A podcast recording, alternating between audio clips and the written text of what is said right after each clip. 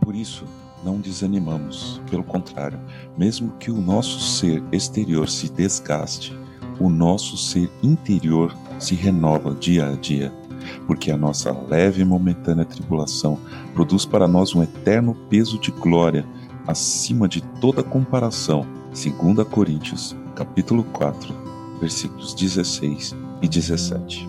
Bom dia. Você está ouvindo o podcast Célula Metanoia Devocional Vamos começar o dia alinhando nossa mente com a mente de Cristo?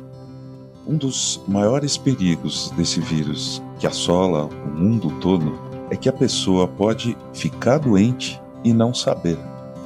Os sintomas demoram a aparecer, ou mesmo, dependente de muitas variáveis, os sintomas se manifestam de maneira muito leve.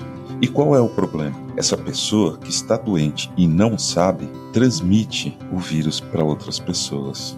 Hoje, Compartilhe mensagens de encorajamento. Compartilhe a palavra de Deus. Como o texto lido no início, a carta de Paulo aos Coríntios.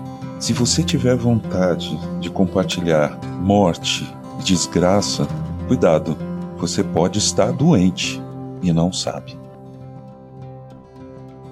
Senhor Deus, encoraje-nos, Pai, com a tua palavra, com a tua presença Senhor, manifesta, Senhor, a tua presença no coração de cada um que está ouvindo esse podcast agora, Senhor.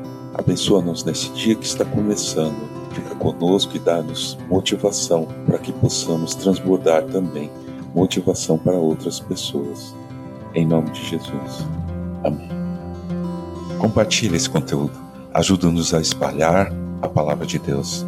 Meu nome é João Arce e esse é o podcast Célula Metanoia Devocional. Deus te abençoe, te guarde hoje e sempre. Amém.